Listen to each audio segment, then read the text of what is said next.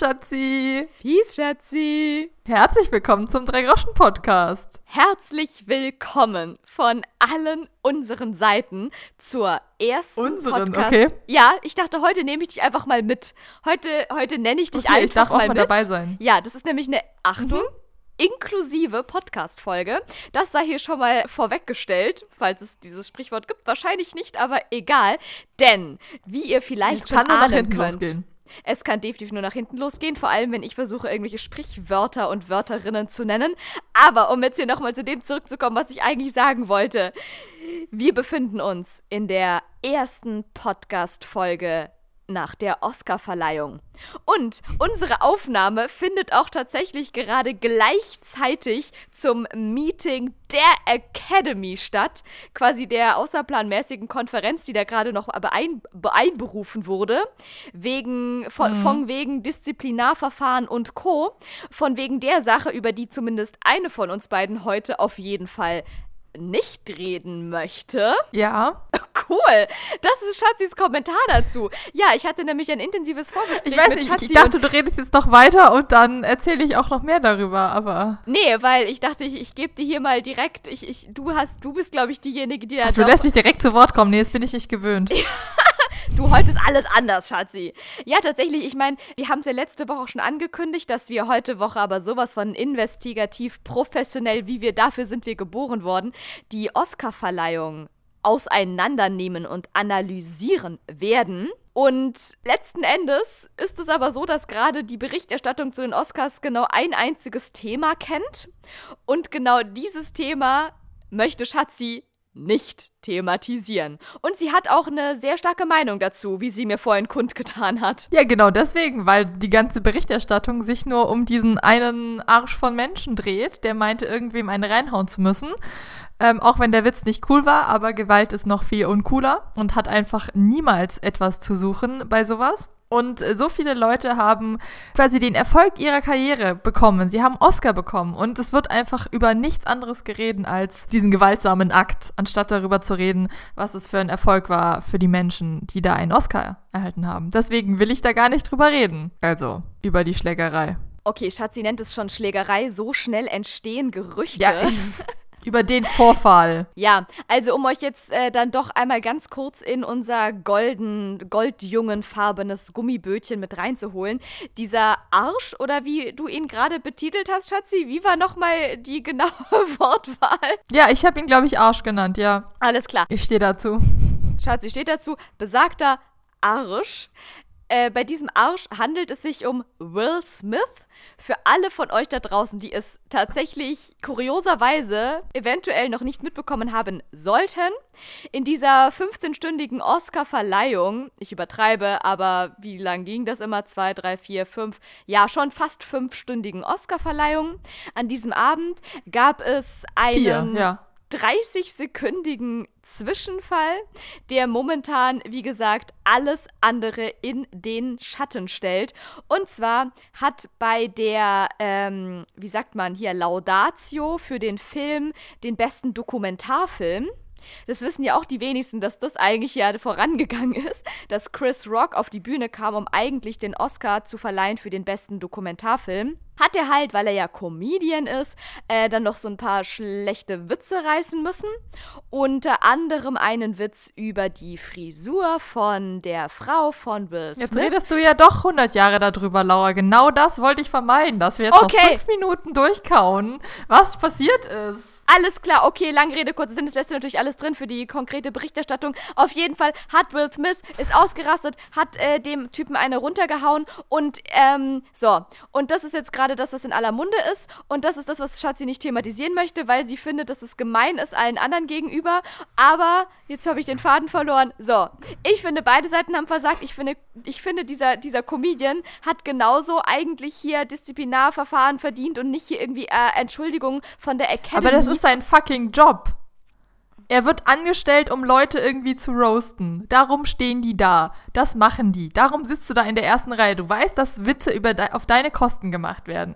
Alle möglichen, wie dass Penelope Groß irgendwie, was weiß ich, nicht mit ihrem Ehemann zusammen sein sollte. Das war auch ein Witz. Und natürlich ist das taktlos und er darf ja auch nicht lustig von und reinbrüllen.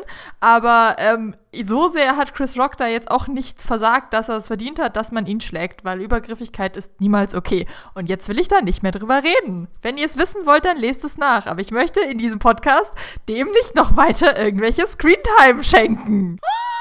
Okay, Leute. Lass uns über Outfits reden. Lass uns über Amy Schumer, die als Spider-Man von der Decke hängt, reden. Alles spannender als Arschlöcher. Also, auch hier ereignen sich ähnliche Szenen wie in der Oscar-Nacht. Wir waren auf jeden Fall bei allem live dabei. Nicht nur bei dem, worüber gerade der Rest der Welt äh, berichtet, sondern Leute, wir berichten euch jetzt auch noch vom Rest. Darüber, worüber die Presse nämlich nicht berichtet. Und damit heißen wir euch nochmal herzlich willkommen zu unserem Drei-Groschen-Podcast. Das davor war alles nur hier so Vorgeplänkel. Und hiermit äh, seid ihr nochmal herzlich ins Boot geholt. Schatzi, ja, mein Lieblingsoutfit, das kann ich dir gleich zu Beginn sagen. Das waren die Schlafanzüge, die die drei Hosts Hosts oder wie sagt man Hostinnen ganz am Ende zum Abschluss anhatten. Ich fürchte, das hat keiner mehr gesehen, weil alle entweder schon geschlafen haben oder schon betrunken waren oder was weiß ich. Aber ich habe es am meisten gefeiert, dass die am Ende im Schlafanzug aufgetreten sind und dann allen nochmal eine gute Nacht gewünscht haben. Und das war mein Highlight. Das war dein Highlight. Also, ich weiß gar nicht. Tatsächlich haben wir diesmal kein Red Carpet geguckt. Das heißt, ich habe gar nicht so darauf geachtet, was die Leute anhaben. Ich, mir ist aufgefallen, dass es sehr viele sehr prekär ähm, festgehaltene Brüste gab. In der Tat. Auch Dinge, die nicht wirklich angenehm aussahen. Also gerade bei auch den drei Moderatorinnen hatten zwei am, am Eröffnungsmonolog äh, sehr zusammengequetschte Brüste. Die eine nach oben, die andere in die Mitte. Ja, in der Tat. Und dann war es sehr viel auch, dass die, dass die so wo dann nur so ein, ein Blatt irgendwie von unten aus dem Kleid rauswächst und so die Brust festklebt, wo er sagt, wie viel, wie viel Pasties und wie viel doppelseitiges Klebeband hält das gerade so, dass da nichts rausfällt. Weil bei manchen war das sehr knapp, wie viel man da von was gesehen hat. Das war so ein bisschen der Trend des Abends. Es gab sehr viel Rot. Ja, auch das. Mhm. Und der Samtanzug ist out. Was ich sehr schade finde. Kann man leider sagen. Es gab, glaube ich, nur einen. Also Chris Rock besagter, der trug einen Samtanzug. Aber ansonsten war das gar nicht mehr so in. Im Gegensatz zu letztem Jahr, wo alle im Samtanzug äh, unterwegs waren. Es war Smoking. Smoking war eher ähm, bei den Männern angesagt. Könnte es daran sagen. liegen, dass einfach ein äh, James Bond im, in der Oscarverleihung mit drin war und alle einen auf James Bond machen wollten an diesem Abend? Das müsste dann, was müsstest, müsstest du jetzt die ähm, Stylisten fragen, ob die da irgendwie eine eine Verschwörung angefangen haben. Ja, also äh, das würde ich auf jeden Fall mal, das hier, also hier Grüße gehen raus, wollte ich schon sagen, falls uns da jemand zuhört, der dazu was beizutragen hat. Wir wären da über Aufklärung sehr erfreut. Also ja, ich stimme dir bei allem zu. Ich hatte auch den Eindruck, dass äh, auf jeden Fall die Farbe Rot äh, wieder im Kommen ist, was ich sehr begrüße. Ich bin ein großer Fan, so klassisch sie ist, aber ich liebe auch einfach alles, was irgendwie dunkelrot oder auch schwarz ist. Finde ich einfach immer schick und elegant. Ich fand diese Brüste kon Content-Konstellation auch so ein bisschen problematisch. Da war für mich wenig Ästhetisches dabei. Ich habe mich die ganze Zeit gefragt, wieso? Was wollt ihr mir damit sagen? es sieht nicht schön aus. Ich verstehe es nicht. Denn drumherum waren diese Outfits teilweise ziemlich geil. Nur der Ausschnitt war einfach irgendwie so richtig, als hätte jemand was falsch ausgeschnitten oder so.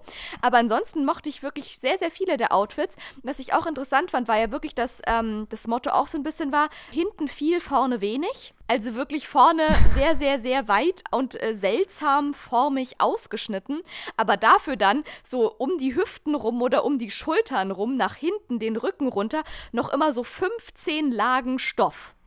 Also das, was vorne ja, oder noch, war, so, noch so Schleppen. Ja. So Schleppe, die man noch über die Arme, Schultern runterhängend dann noch hinter sich her geschleift hat. Absolut. Also saugen musste dann nachher keiner mehr. Das ist wohl wahr. Ich glaube, da war auf jeden Fall dieses ganze Dolby Theater war einmal geputzt. Da konnten die sich die Bodenreinigungskräfte definitiv sparen. Also ich kann auch sagen, ich muss sagen, die beste Anzugfarbe hatte Kenneth Brenner an. Der hätte nämlich einen wunderbaren dunkelblauen Anzug mit schwarzen Aufschlägen an, den ich sehr schick fand. Das ist wohl wahr.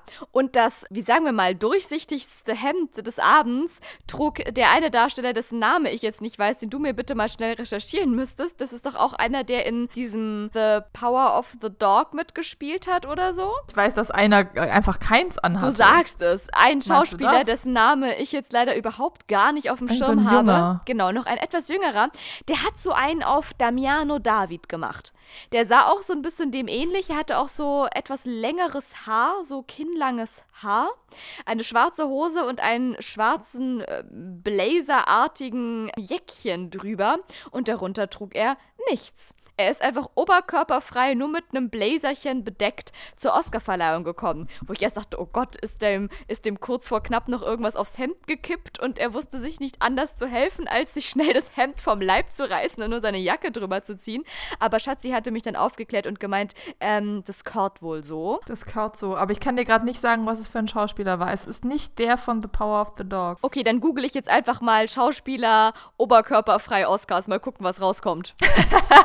Kann hier das erste, was kommt, ist Kirsten Stewart, die unglaublich gut aussah. Schatzi, ich google hier Schauspieler oberkörperfrei Oscars und ich krieg äh, die Antwort. Also ich weiß ja nicht, was du recherchierst, aber meine Rechercheskills sind auf jeden Fall on fleek. Und zwar war das, jetzt halte ich fest, Timothy Chalamet. Ah, Timothy Charlemagne, ja, genau. Das ist aber der Typ bei äh, pa- The, The Dog irgendwas, das ist Cody Smith McPhee.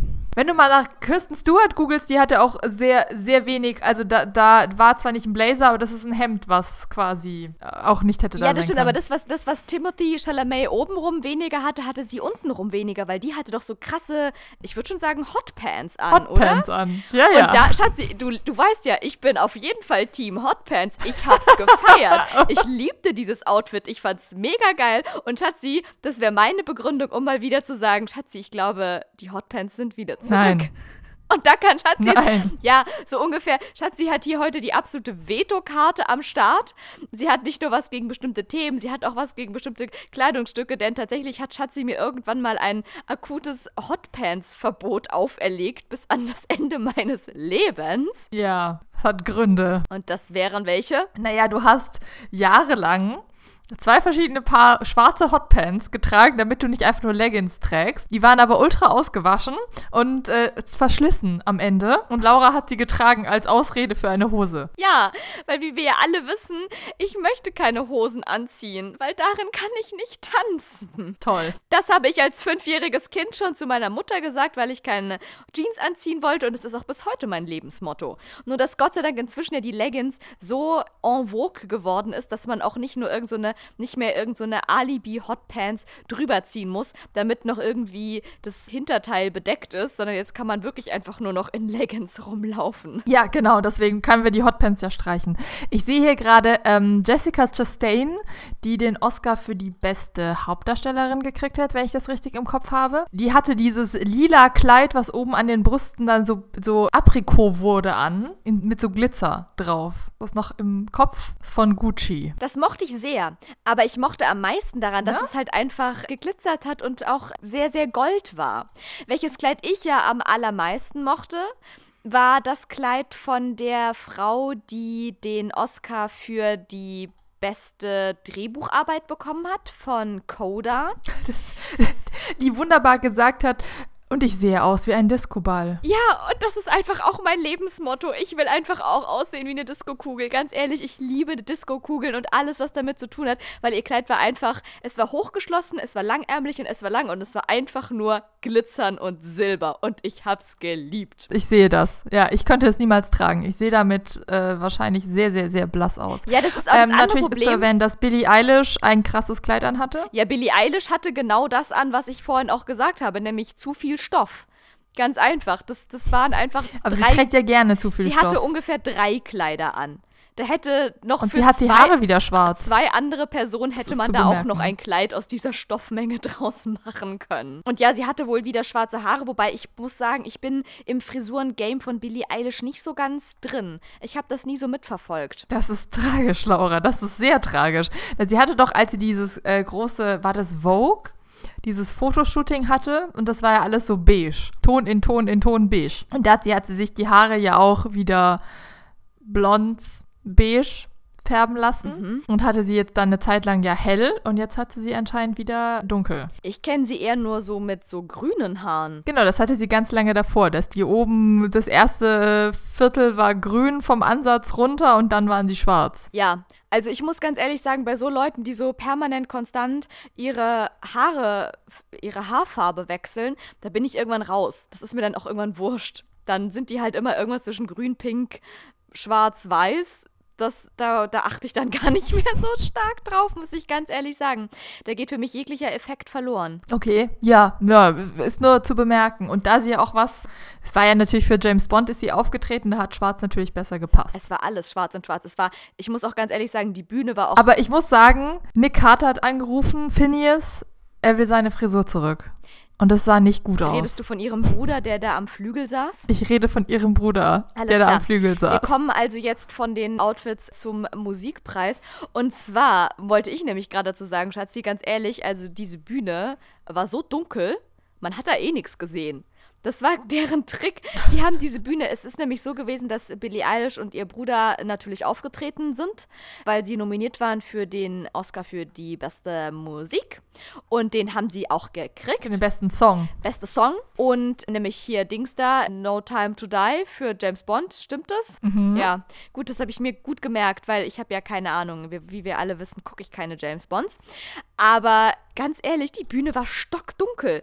Ich dachte wirklich, oh Gott, die, ha- oh Gott, wie die Armen. Da sind alle Scheinwerfer gerade kaputt gegangen. Da ist das Lichtpult einmal runtergefahren und der Notknopf geht nicht mehr. Nein, sie stand doch im, im Spotlight. Ja, es gab dann irgendwie, ich weiß, es war dann irgend so eine Dramaturgie vom Dunkel ins Halbdunkel, weil dann irgendwann wurde es so minimal ein bisschen heller und es kamen so einzelne Spotlights von oben runter, die dann auf eine komplett schwarze Billie Eilish fielen, wo dann ja auch sehr, sehr viel Licht wieder verloren gegangen ist. Absorbiert Also wurde. ja, da wurde alles absorbiert. Es war einfach dunkel. Also das ist das Einzige, an das ich mich erinnere. Da war alles, da war viel dunkel. Da wurde mit viel Dunkelheit gearbeitet bei dieser Bühnenshow. Es war quasi eine Alexander Nährlich-Inszenierung. Ähm, fast. Es hat nur noch der schwarze Schnee von oben gefehlt. Und äh, das ist ein Insider-Witz und Grüße gehen raus an alle, die es verstanden haben. So, aber Schatzi, tatsächlich müsstest du dich doch sehr gefreut haben, denn tatsächlich haben die beiden ja auch ich habe mich sehr gefreut. äh, ihren, ihren äh, den einzigen Farbtupfer des Abends, den Billie Eilish abgekriegt hat, nämlich den goldenen Oscar. Den hat sie auch wirklich dringend nötig gehabt, zumindest den Farbtupfer. Haben sie tatsächlich gewonnen. Und es war ja letzten Endes vielleicht sogar dein einziger Favorit, denn jetzt kommen wir zu einem fast noch unangenehmeren Punkt als unserer, unser kleiner Disput vom ganz vom Anfang. Denn es ist mal wieder soweit Die Filmmusik? krasser Faktencheck on Fleek, Schatzi. Wir haben in der letzten Folge. Ja. Ich würde mal. behaupten- Nee, ich bin, ich bin jetzt mal ganz dreist und sage, du. Und zwar ausschließlich du, Schatzi, hast in der letzten Folge mir Ja. den ultimativsten Bullshit aller Zeiten erzählt und hast mir dadurch Aber es war zu deinem eigenen Gut. den ultimativsten Ohrwurm aller Zeiten beschert. Ja, wir reden nicht drüber. Weißt du doch. we don't talk about. Because we, we, we are not allowed to talk about. Doch, we, we, we shortly talk about. Und zwar, Leute, ich habe wirklich, also einen neuen Lieblingssong kann man schon gar nicht nennen. Denn, wie wir ja auch aus diversen Erzählungen von Schatzis Seite aus wissen, habe ich die Angewohnheit, Songs auf Repeat hören zu können. So lange, bis die CD an dieser Stelle eine Macke bekommt, weil sie zu oft zurückgespult wurde. Tja, ungefähr so hat, ich würde mal sagen, YouTube hat jetzt auch eine Macke. Seit diesem Wochenende. ich habe in den YouTube-Player auch so eine Rille reingespielt. Die ist jetzt auf jeden Fall vorhanden. Denn Schatzi hat letzte Woche noch hier groß, groß getönt, dass ähm, auch als bester Song neben Billie Eilish der Song We Don't Talk About Bruno von Encanto nominiert sei. Und ich natürlich von allem noch nie was gehört hatte und mir dann nur mal kurz, als ich die Podcast-Folge schnitt, dachte, ja, okay, jetzt höre ich mal kurz in diesen Song rein. Ah, Leute, ich wusste ja gar nicht, dass so ein Kinderanimationsfilm so ein geilen lateinamerikanischen Song hat. Ich habe sofort eine Zumba-Choreo auf diesen Song drauf performt. Also wirklich Ja, das hat ja auch Lynn geschrieben. Ich möchte übrigens sagen, die Rille, die kann, wird auch von der ganzen Welt, glaube ich, produziert, weil dieser Song wurde auf YouTube bis jetzt 365 Millionen Mal aufgerufen. Ja, und die eine Million, Seitdem, die kam, seit den drei Monaten, die dieser Song gepostet ist. Ja, und die eine Million, die kam letztes Wochenende aber hier vom Server von mir zu Hause dazu, Schatzi. Das kannst du aber mal sicher sein. ja, tatsächlich, ich habe einmal in diesen Song reingehört und ich war. Ich war schockverliebt. Ich war paralysiert, gefesselt. Man kann es nicht anders sagen. Ich habe diesen Song erst gleich mal zehnmal hintereinander gehört, bis ich dann einigermaßen wieder klar kam auf mein Leben. Und seitdem höre ich den halt wirklich in Dauerschleife. Und ja, wenn ich sage, ich höre einen Song in Dauerschleife, dann höre ich den in Dauerschleife. Und ja, ich habe auch schon diverse YouTube-Videos gefunden, wo man einen zweistündigen Loop von diesem Song einfach einmal auf Play und dann läuft zwei Stunden lang Gott. derselbe Song am Stück, Leute. Auch das gibt's. Kleiner Lifehack Tatsächlich habe ich diesen Seite. Song, glaube ich, auch schon so drei, viermal hintereinander gehört, aber dann reicht's auch. wow. Nee, ich habe den wirklich, ich habe den Ist so aber auch ein grausiger Ich habe Ohrwurm. den so durchgebinscht. Ja, tatsächlich. Ich bin wirklich die letzten Tage, immer wenn ich nachts aufwache, und das passiert oft, weil ich schlafe schlecht, auch darüber haben wir schon hier geredet, ich höre immer sofort diesen Song. Ich habe genau diesen Song im Ohr. Und es ist schön. Jetzt macht es äh, nachts aufwachen tatsächlich gerade wieder ein bisschen Spaß. Weil ich dann immer Der diesen Franzi Song im ist auch habe. irgendwie bei den Os nach den Oscars aufgewacht und hat äh, vor sich hin gesungen. Ja, also deswegen, Schatzi, du hast zwar größten Bullshit und Fake News und so weiter letzte Woche verbreitet, aber ich bin dir Ja. trotzdem dankbar dafür, denn du hast mich auf diesen unfassbar großartigen Song aufmerksam gemacht. So, jetzt müssen wir das Rätsel aber auch irgendwie hier lösen und das Geheimnis lüften. Turns out, ich habe mich den ganzen Abend nur auf diese eine ähm, Stelle in der Oscarverleihung gefreut, wo dann mein Lieblingssong den Oscar kriegen wird. Natürlich, na klar, weil ich war fest davon überzeugt, dass es keinen besseren Song auf der ganzen Welt geben wird. Tja, bis ich dann rausgefunden habe, ähm, also irgendwie klingt dieser Song, den die hier gerade vorspielen von Encanto, der klingt irgendwie ganz anders. Der klingt sogar ziemlich langweilig, muss ich ehrlich sagen. Weil es ist irgend so ein komisches Liebeslied und, äh, sorry, excuse me? Also, habe ich, hab ich hier Liebeslieder bestellt? Ich denke nein. Denn tatsächlich hat Schatzi sich da so minimal im Song ver wie sagt man, äh, vergriffen. Du wusstest zwar, dass auch Encanto als Film mit einem besten Song am Start ist, aber da ging es nicht um wie, wie Don't Talk About Bruno Anymore, sondern wie Talk About a Totally Other Song.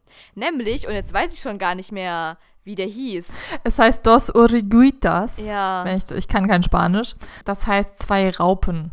Und es geht um Oh. das Wunder und dass aus zwei Raupen zwei Schmetterlinge werden und so. Ja, der Song ist sehr langweilig. Wirklich, Triggerwarnung langweilig. Ja. Ich, ich war enttäuscht. Schatzi. Ich, sorry, aber bei sowas bin ich raus. Aber du wurdest ja Gott sei Dank entschädigt damit, äh, dass sie trotzdem We Don't Talk About Bruno gesungen haben. Ja. In der es Oscarverleihung. wurde trotzdem Mit Rap-Einlage und äh, aktuellem Text und alles. Riesenparty. Es war wirklich, war alles am Start. es war mein Highlight. Das war mein persönliches Highlight bei der Oscarverleihung, dass die den Die Oscarverleihung wurde übrigens eröffnet mit einem nominierten Lied, nämlich mit Beyoncé. Die sie Beyoncé. nicht irgendwie in dieses Theater gesperrt haben. Nein, nein. Sie hat ein ganzes Fußballfeld gefühlt, gekriegt für ähm, neonfarbene Menschen, die eine Beyoncé-Choreografie abziehen. Neon- So Formations-mäßig. Neongrünfarbene Beyoncé? Menschen. Und Leute, da muss ich jetzt euch mal wirklich sagen, Es ist dann kein Beyoncé, es ist dann Neonce. also ich möchte nie wieder etwas hören, dass ich irgendwelche schlechten, falschen Wortspiele machen würde. Nach, also Schatzi, jetzt, ich sag nur, Ach, die, die DiCaprio. Leonardo DiCaprio und spätestens sein Neon-C hast du hier nichts mehr zu melden, Schatzi. Also wirklich, Ich tiefer find's kann lustig. man nicht sinken. Ja, ich find's auch ein bisschen Bitte. lustig. Ich find's doch auch ein bisschen lustig. Du weißt doch, wenn ich was liebe, dann sind es Wortspiele, egal in welcher Hinsicht. Nun ja, ähm, ich, kann, ich kann Folgendes äh, zu meinem Erlebnis äh, dieser Performance gegenüber erzählen. Und zwar, ich hatte mir meinen Wecker brav, wie ich bin, um 2 Uhr morgens gestellt. Ich bin brav nach dem Tatort nach Hause gegangen, auch wenn ich nicht Tatort geguckt habe, sondern nochmal die zweite Hälfte der Let's Dance Show von Freitagabend, die ich ja gerade nie live gucken kann, weil ich kein Fernsehen habe und mir immer dann Samstag und Sonntag in zwei Häppchen aufgeteilt, weil habe ich Zeit, mich vier Stunden vor einen Laptop zu setzen? Ich glaube wohl kaum. So, habe ich mir dann noch irgendwie die letzte, letzte Hälfte von Let's Dance reingezogen, aber das ist ein anderes Thema. Auf jeden Fall habe ich dann auch tatsächlich noch so drei Stündchen geschlummert und dann, 2 Uhr, klingelte mein Wecker. Ich stand auf, sofort Laptop aufgeklappt. Ich klicke auf den Stream und war, Schatzi, ich war, ich bin fast rückwärts aus dem Fenster rausgeworfen worden. Mein, mein Zimmer war plötzlich taghell. Es war taghell erleuchtet durch dieses grelle Neongrün, was diesen Bildschirm eingenommen hat von dieser Beyoncé-Performance.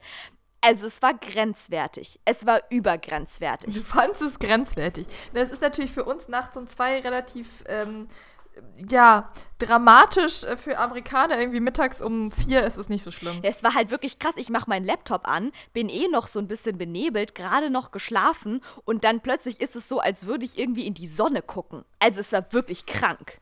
Ich bin erstmal wirklich. Mir fällt jetzt gerade erst auf, dass es natürlich diese Neonfarben sind. Natürlich waren sie quasi Tennisbälle. Waren das Tennisbälle? Und ist das der Soundtrack? Naja, sie war ja nominiert für den Song für King Richard. Und da geht es ja um den Vater von den beiden Tennisspielerinnen Serena und Venus Williams. Du hast recht, jetzt wo ich zurückdenke, ja. wie gesagt, ich war, ich das konnte. Ist mir gerade erst aufgefallen, dass sie damit ja Tennisbälle waren. Ich konnte. Farblich. Ich konnte diese Performance gar nicht mehr, ich konnte sie wirklich nicht anschauen. Ich bin dann ich dachte mir, okay, jetzt hole ich mir erstmal, auf den Schock hole ich mir erstmal ein Glas Wasser. Bin dann aus, der, aus meinem Zimmerchen rausgetorkelt und, äh, also hier aus meinem Schlaf gemacht, selbstverständlich bin ich rausgetorkelt, durch den großen Südflur in meine, ja. in, äh, in, mein, mein, in, in den Westflügel. Genau, in den Westflügel, wo sich mein Koch- und Genuss- und Speisekammerbereich befindet. Und dort habe ich mir dann in meinem, aus meinem äh, Kupferkannen, meinem ayurvedischen Kupferkannenkrug, habe ich mir dann ein Glas Wasser eingeschenkt, um meine Chakren wieder zu harmonisieren.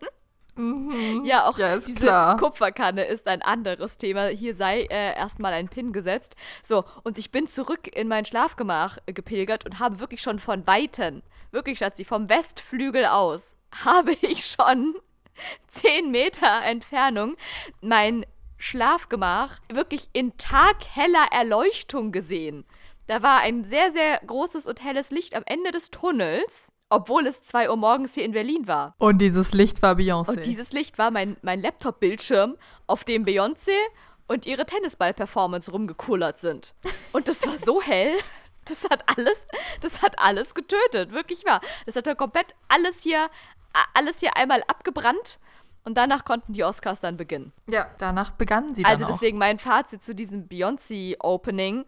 Es war mir zu hell, und zu Neon. Ja, tatsächlich war es mir einfach zu Beyoncé.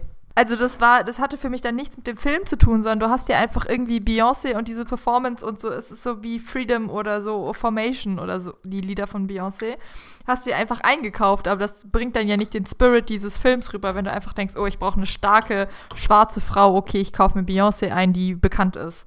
Also, mhm. ne? Das war so ein bisschen mein Fazit zu der Nummer. Meinst du, dass sie sie dann auch quasi extra für diesen Song, für diesen Film akquiriert haben? So, so geht das in der Regel. Du suchst dir ja irgendeinen Künstler aus, der zu deinem Film passt. Okay, also genauso wie sie Billie Eilish für James Bond akquiriert haben. Nee, das ist ja hat, einfach nur eine Ehre. Hat Billie Eilish auch No Time to Die? Oder wo ist da der Zusammenhang? Nein, ich glaube, einen Bond-Song singen zu dürfen, das ist ja eher so eine Ehre, dass gerade der neue Bond und dann suchst du dir einen bekannten Künstler aus der Zeit und der darf dann den neuen Bond-Song schreiben. Das war ja bei Skyfall 2000.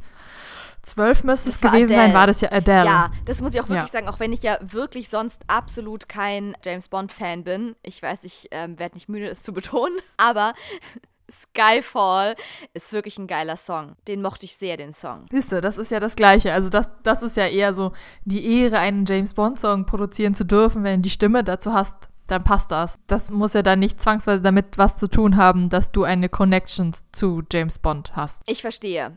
Aber du meinst, dass es jetzt schon auch irgendwie ein krasser Marketing-Move war, dass man für diesen Film natürlich auch über zwei starke schwarze Frauen in der Tenniswelt, dass man dann natürlich Beyoncé noch dazu holt, die da auch noch mal rein thematisch irgendwie in diese ganze Statement-Sache reinpasst. Ja, so habe ich das jetzt interpretiert. Okay, krass.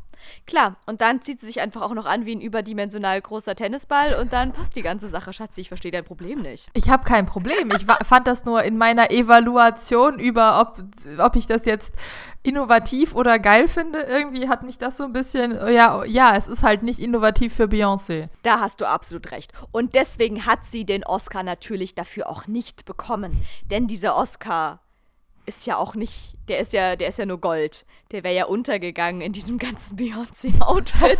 das hätte nicht gepasst. Den hat schon Billie Eilish gebraucht, die da in ihrem schwarzen Outfit irgendwie so ähm, im Dunkeln stand. Aber jetzt habe ich dir gar keine Aussage abbringen können über Phineas Frisur. Findest du auch, dass die sehr Nick Carter war? Aber Schatzi, du kennst mich doch. Wenn ich was toll finde, sind es die Backstreet Boys. Also ich, ich habe da gar kein Problem mit hier. Okay, du fandst also diese, das sind so die, diese in, in einem Bogen ins Gesicht fallende Stirnlocken links und rechts. Also gut, das ich finde ja ich eher unästhetisch. Also gut, was muss ich googeln, damit ich mir diese Frise nochmal ganz genau anschauen kann? Wie schreibt sich der Typ? Mit F oder mit P? Phineas. F-I-N-N-E-A-S. Und dann Phineas Fogg. Gibt's den nicht auch? Ist es der nicht mit aus 80 Tagen Nein, um der heißt Welt? O'Connell, aber gib einfach Phineas Oscars 2022 ein. Okay, das ist eine recherchelastige Folge, ihr merkt schon. Billie Eilish und Phineas Oscars Performance. Du, ich sag dir, wie es ist. Das ist alles sehr dunkel hier. Das ist einfach nur dunkel. Ich sehe da keine Frisur, Schatzi. Ah, muss ich jetzt danach suchen? Ja, doch, ich sehe es. Ich weiß wirklich nicht, was du hast, Schatzi. Das ist die Frisur meiner Jugend.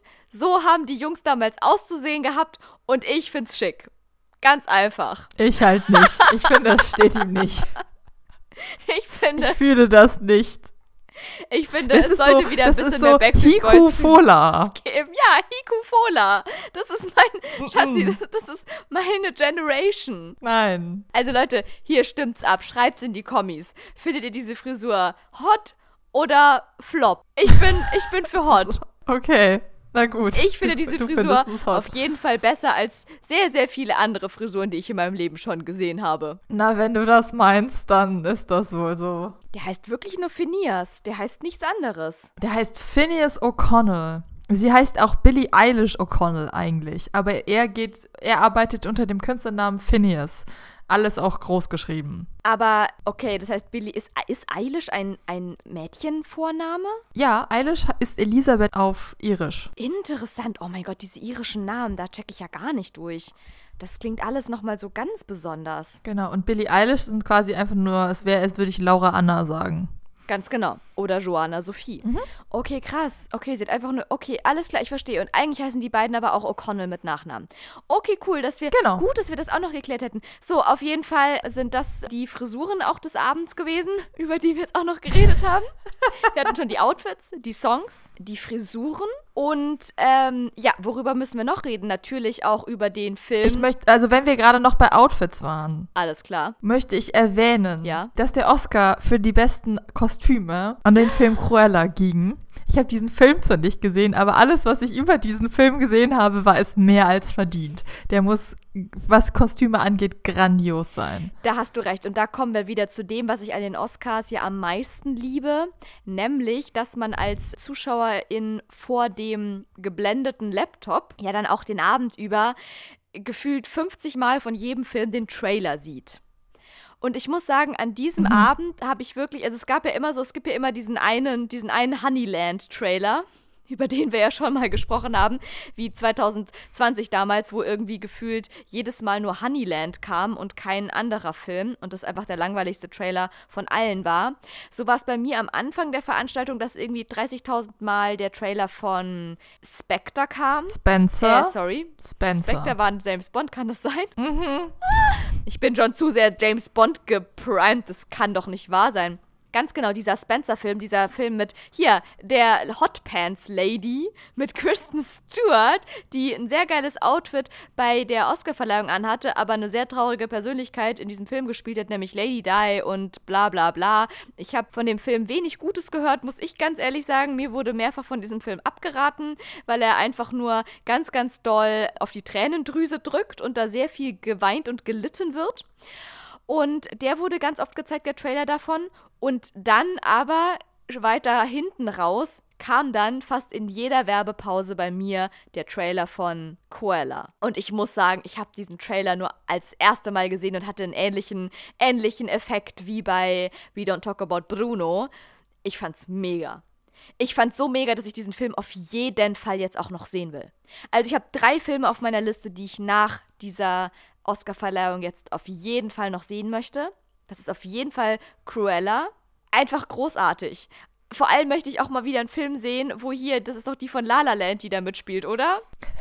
Also ich, er ist nicht nur geil ausgestattet, er ist auch noch grandios besetzt mit den zwei Hauptrollen Emma Stone und Emma Thompson. Ja. Emma Stone von La La Land. In La La Land fand Laura sie ganz arg grausig, ja, aber ansonsten ist Emma Stone ziemlich toll. Ja, und das hat auch nichts. Und Emma Thompson ist eh einfach grandios. Definitiv.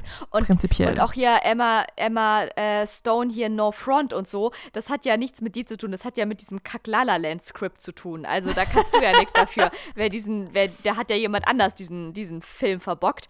Aber nee, ich würde jetzt wirklich gerne auch mal wieder einen sehr, sehr coolen Film mit ihr sehen. Und ja, das ist einfach bombastisch gewesen. Alleine also wirklich allein, allein Kostüm und äh, Hair und Make-up und alles und so, das war einfach so grandios und wie das auch alles in Szene gesetzt war. Also es war sehr beeindruckend, dieser Trailer. Ich will diesen Film unbedingt auch noch sehen.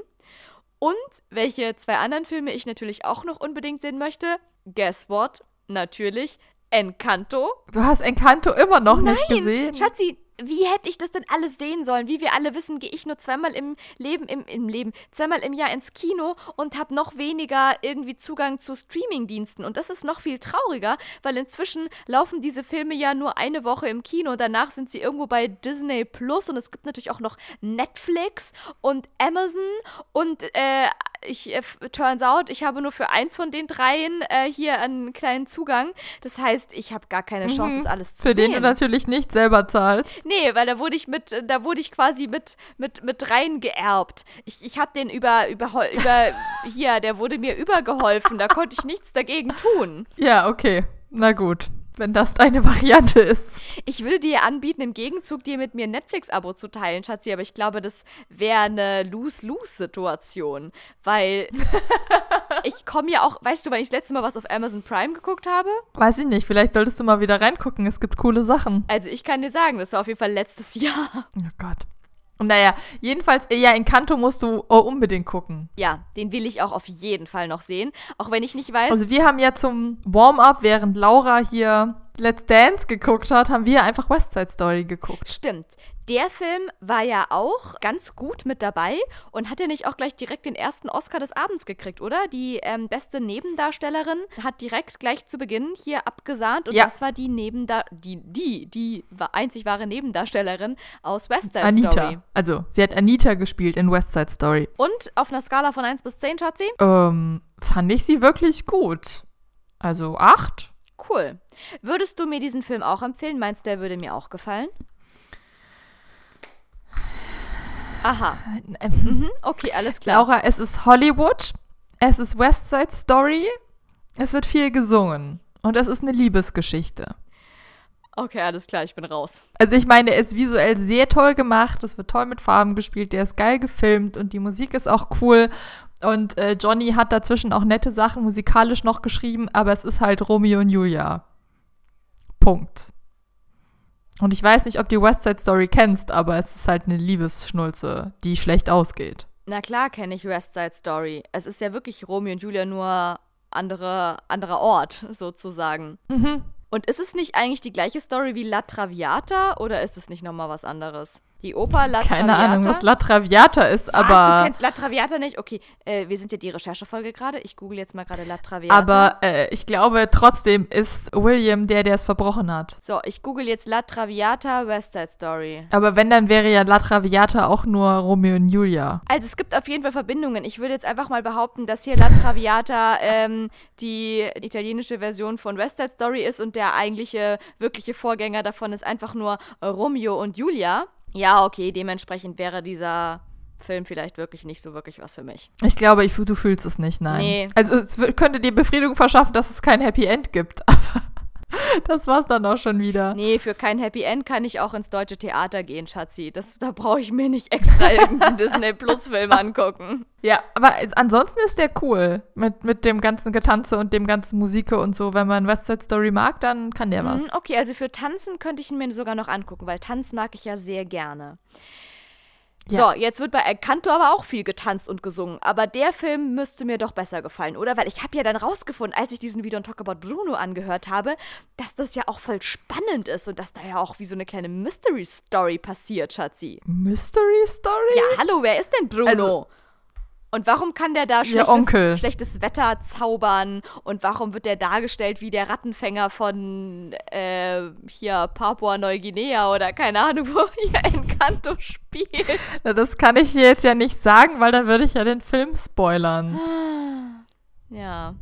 Auf jeden Fall. Also prinzipiell geht es ja darum, es gibt eine Familie, die wohnt in einem verwunschenen Haus. Also das Haus bewegt sich auch so und du kannst auch mit dem reden. Es gibt die, die Abuela, die Großmutter, die quasi die Matriarchale in dieser Familie ist. Die hat äh, drei Kinder, Bruno und zwei Töchter. Und diese zwei Töchter haben jeweils auch nochmal Kinder. Die eine drei und die andere zwei.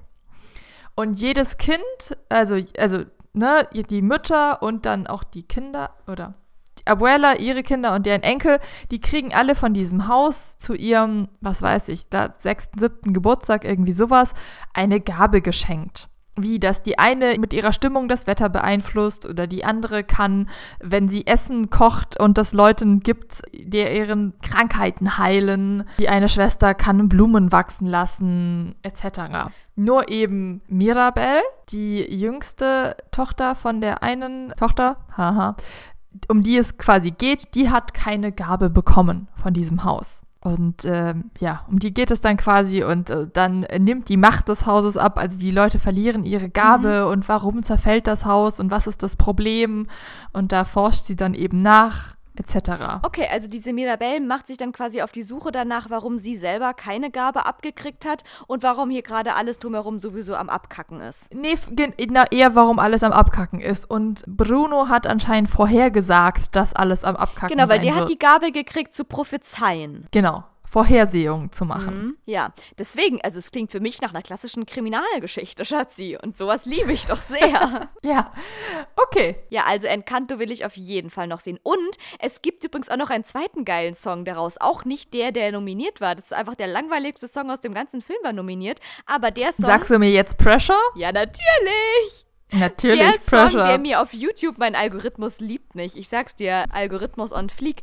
Der Song, der mir direkt nach We Don't Talk About Bruno, wenn dann die deutsche, nennen wir die, die englische und die deutsche Version von dem Lied durch ist, kommt als nächstes reingespült dieser Pressure-Song. Und das ist doch bestimmt auch irgendeine von ihren Tanten, die so Superkräfte nee, das ist ihre hat. große Schwester. Das ist ihre große Schwester. also das ist tatsächlich die, das Mittelkind, das Sandwich-Kind. Und die hat die Gabe bekommen, dass sie sehr stark ist. Mhm. Und in diesem Lied singt sie darüber, dass sie natürlich sehr darunter leidet. Dass äh, quasi alles auf ihr abgeladen wird, im wahrsten Sinne des Wortes. Also sie sagt, hey, kannst du die Kirche woanders hinstellen? Und meine Esel sind mal wieder ausgebrochen. Und kannst du mir meine Esel zurückbringen? Und dann wirft sie sich halt einfach drei Esel über die Schulter Ja. und bringt sie zurück. Und da singt sie darüber, dass sie alles zusammenhalten muss und dass die Familie quasi alles auf sie abwälzt oder dass sie das Gefühl hat, dass sie die ganze, die Bürde der ganzen Familie tragen muss und so. Also es ist sehr deep Und dass sie, in dem Fall. dass sie eigentlich auch mal lieber loslassen würde und mit einem Einhorn auf einer Wolke rumchillen wollen, lieber wollen würde. Ja, aber das kann sie nicht. Ja,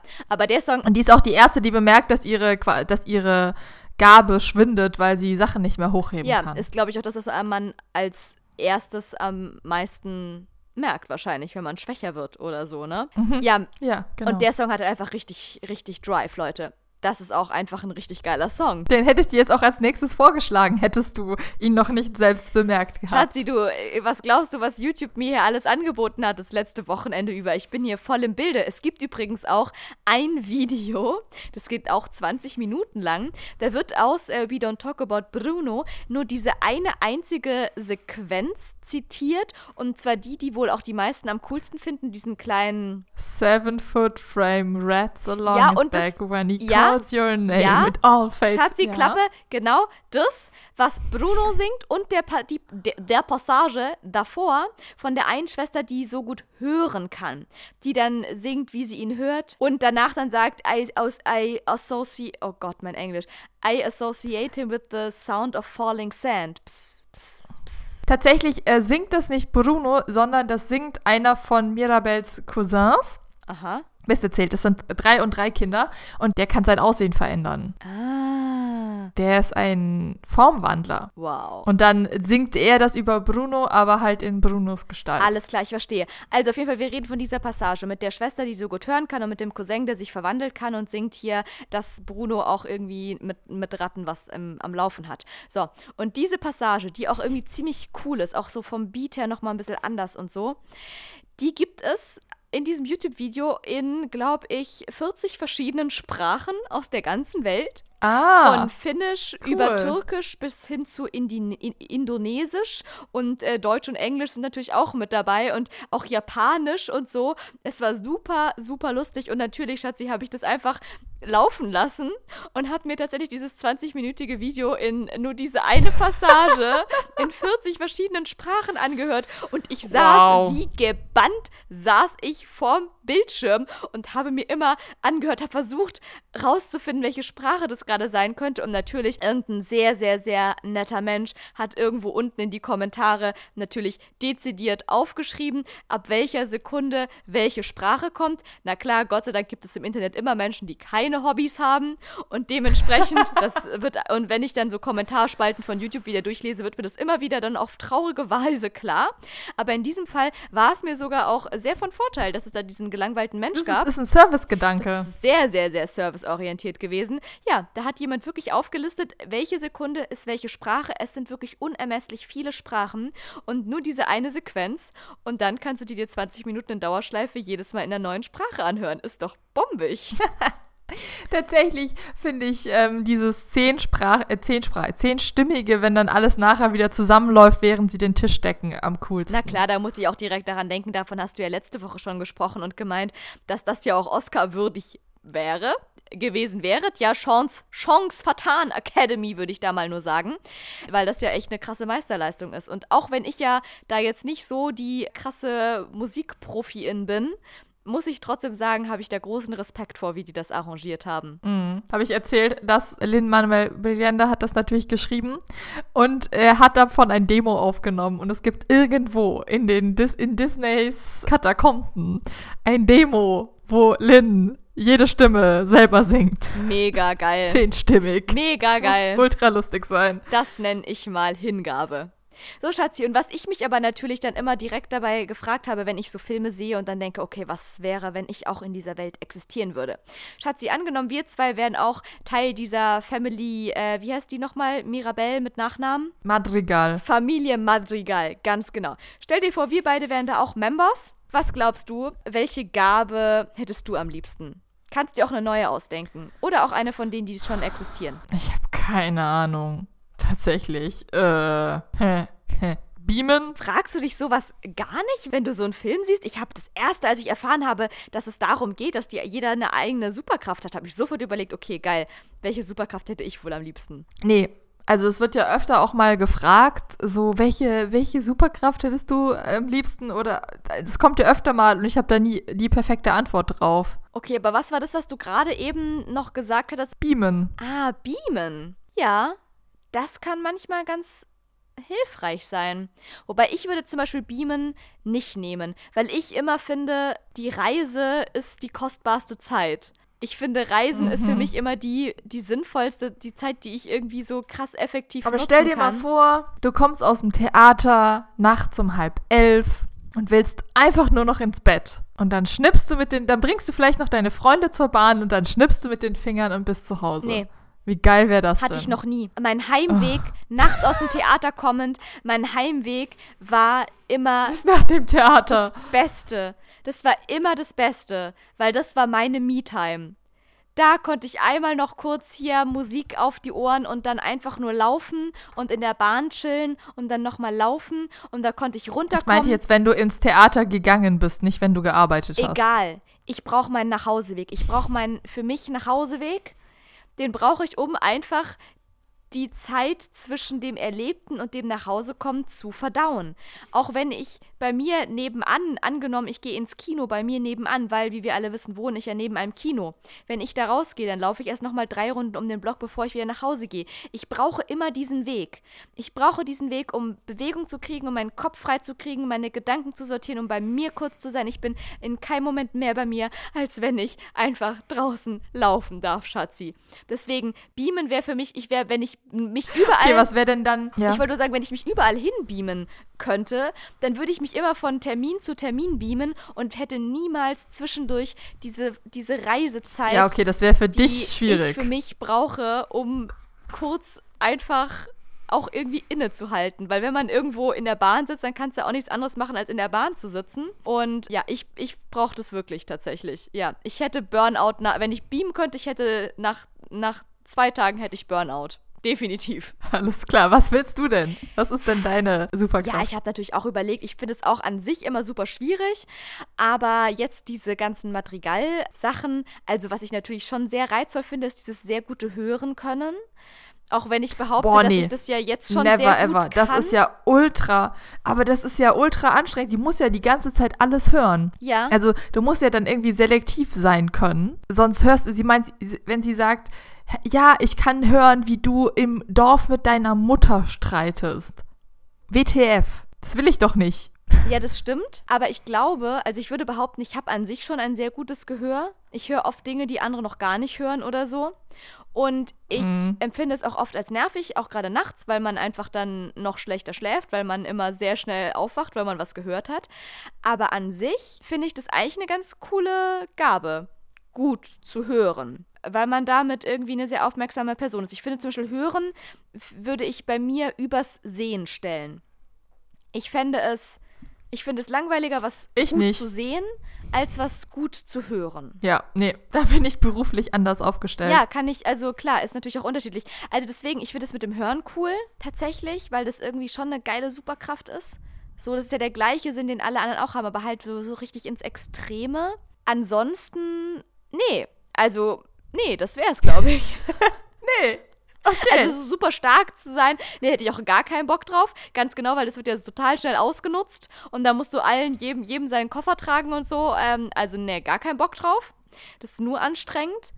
Das mit dem Heilen und so, ja, das ist schon auch wiederum ganz spannend, aber dann hat man ja auch immer permanentes Helfersyndrom und jedes kleine Wehwehchen, da hast du wieder Angst, oh Gott, jetzt muss ich dem gleich auch wieder irgendeine Suppe kochen, damit mit da sein, seine kleine Schürfwunde, ihre kleines Schnittwündchen da geheilt ist. Und ähm, was haben die noch so? Fi Figuren switchen, also die, die Erscheinung verändern. Nee, ich will mit meiner Erscheinung will ich präsent sein und nicht die ganze Zeit irgendwas ändern können oder so. Prophe genau, dann gibt es noch. Prophezeiungen machen. Ähm. Horror. Horror. Wenn ich jeweils Horror, Leute, Horror in die Zukunft gucken können, never, ever, ever, ever, ever. Das wäre fast noch schlimmer als das Beam. Beim Beam würde ich Burnout kriegen, bei der Zukunft Instant Depression und ultimative Verzweiflungszustände. Okay. Auf gar keinen Fall will ich wissen, was in der Zukunft passiert. Genau, was, was hatten, hätten sie noch zur Auswahl gehabt? Das mit den Blumen? Ähm, Finde Blumen ich langweilig, ganz und mit ehrlich. Tieren sprechen. Ja, Und eben mit deinen Emotionen das Wetter beeinflussen. Nee, nee, also das mit den Tieren sprechen, das brauche ich jetzt wirklich nicht. Also da wäre ich dann wieder gestresst, wenn ich jetzt durch die Gegend laufe und jeder Vogel, der überall sitzt, der quatscht mich an von der Seite. Also ich finde es ja eh schon nervig, von Menschen auf der Straße angequatscht zu werden. Passiert mir oft genug. Da will ich nicht auch noch von irgendeiner Kanalratte auch noch von der Seite, hier, hey, hey, ich habe dich gerade gesehen. Hey, ähm, nein, auf gar keinen Fall will ich, dass das auch noch irgendwelche Tiere mit mir machen. No. Und genau, was hast du noch gesagt? Wetter. Nee, finde ich schwierig. Also deine Stimmung beeinflusst das, Das Wetter. fände ich ganz schwierig. Da würde Laura panisch die ganze Zeit versuchen, glücklich zu sein, damit die Sonne scheint. Und es würde die ganze Zeit nur hageln und stürmen. also no, das will ich auch selber, kann ich meiner, das wäre unverantwortlich, das kann ich meiner Umwelt nicht antun und mir selber auch nicht. Also nein, es bleibt nur das Hören übrig eigentlich, Schatzi. Okay. Ja. Na gut. Sollen wir denn, wenn du hier schon irgendwas groß von Inklusion geredet hast, doch noch über den besten Film reden bei den Oscars? Ja, vor allem jetzt, wo ich hier gerade auch so viel übers Hören geredet Wo du groß habe. über. Hören geredet hast. Mhm. Um dann zu sagen, ja, übrigens, es gibt aber auch einen ganz, ganz tollen Film und da spielen auch Menschen mit, die können äh, gar nicht hören und auch das ist deren Superkraft, weil dafür können sie mega krass Gebärdensprache und das kann ich wiederum nur sehr rudimentär, denn, und das wissen die wenigsten, ich habe ja mal einen Grundkurs in Gebärdensprache gemacht, beziehungsweise in DGS, Deutsche Gebärdensprache. Habe ich auch damals erst gelernt, hat sie auch wirklich, also richtig dumm eigentlich einfach von mir, so richtig unaufgeklärt Das sind unterschiedliche dumm, Sprachen. ich die Amerikaner sprechen ASL. na, selbstverständlich, du jetzt inzwischen weiß ich das auch, aber damals, da war ich noch eine kleine, kleine dumme Bachelorstudentin so und kannte die Welt noch nicht. Da habe ich, ähm, ich habe gefühlt jedes Semester einen anderen Sprachkurs besucht, weil ich einfach mein Studium dafür ausnutzen wollte, alle Sprachen einmal kurz zu lernen. Gut, leider habe ich nur sechs Semester lang studiert und das hat dann für nicht für allzu viele Sprachen gereicht, aber unter anderem einen Grundkurs in Schwedisch und eben auch einen Grundkurs in DGS waren drin. Und da habe ich dann eben A zum ersten Mal gelernt, dass es ja auch in Gebärdensprache unterschiedliche nationale Sprachkonventionen gibt, weil ich davor wirklich dumm einfach dachte, ja, äh, du, eine, eine Gebärde reicht doch für ein Wort. Ist doch super easy. Wo man ja auch sagen könnte, jetzt im Nachhinein, natürlich weiß ich auch Bescheid, ähm, könnte man ja auch sagen, ja, ein Laut reicht doch auch für eine Bedeutung. Warum müssen die Franzosen oui sagen, wenn wir ja sagen? Sag mal, hackt's bei euch? Das sind ja komplett unterschiedliche Artikulationssachen hier. Und so gibt es natürlich auch äh, das in Gebärdensprache in unterschiedlichen Sprachen. Und ich habe dementsprechend nur DGS gelernt, also die deutsche Gebärdensprache. Und auch das nur wirklich, also Grundkurs. Ich sage nochmal, Grundkurs. Übrig geblieben jetzt inzwischen fünf Jahre später. Ich kann auf jeden Fall meinen Namen buchstabieren. Das kann ich immer noch. Und ich kann, ich glaube, ich kann so den Klassiker, ich kann sagen, ich heiße Laura. Und wer bist du? Ich glaube, das könnte ich noch sagen. Und ich weiß natürlich die Gebärde für Theater. Und das ist sehr lustig, weil haben wir, ich weiß nicht, ob ich das schon mal erzählt habe, Schatzi, in der Gebärdensprache ist es ja so, dass jeder einen wie so einen Spitznamen bekommt. Also eine stereotype Gebärde, die dich als Person speziell ausmacht. Damit du eben, wenn du dann in einer Runde bist, wo dich auch jeder kennt, nicht jedes Mal einzelne Namen im, hier im Handalphabet ausbuchstabieren musst, um zu sagen, hier, da, Annemarie, ähm, komm mal her oder was weiß ich, oder Annemarie hat das und das gemacht.